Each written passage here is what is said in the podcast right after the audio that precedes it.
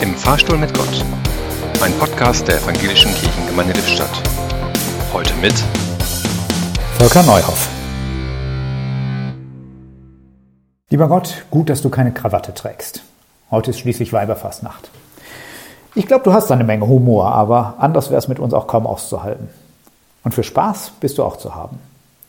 Und du guckst fröhlich zu. Weiberfastnacht, Faschingssonntag, Rosenmontag. Der Zuchtküt. Na, in diesem Jahr leider nicht. Wegen der Pandemie, die vieles so bitter ernst macht.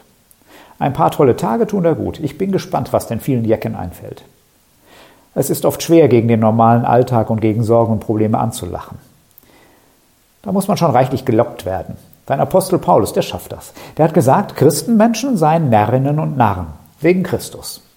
Für viele klingt das ziemlich abgedreht, dass Menschen das Wort vom Tod und von der Auferstehung Jesu wichtig ist. Wie kann man nur so närrisch sein, an einen zu glauben, der am Kreuz sein Leben ließ?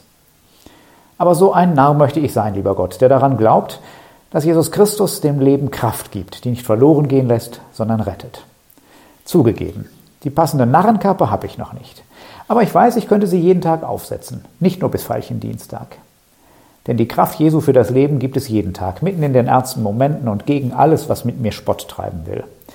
Gott, ich danke dir, dass du Humor hast und mich erlöst lachen lässt.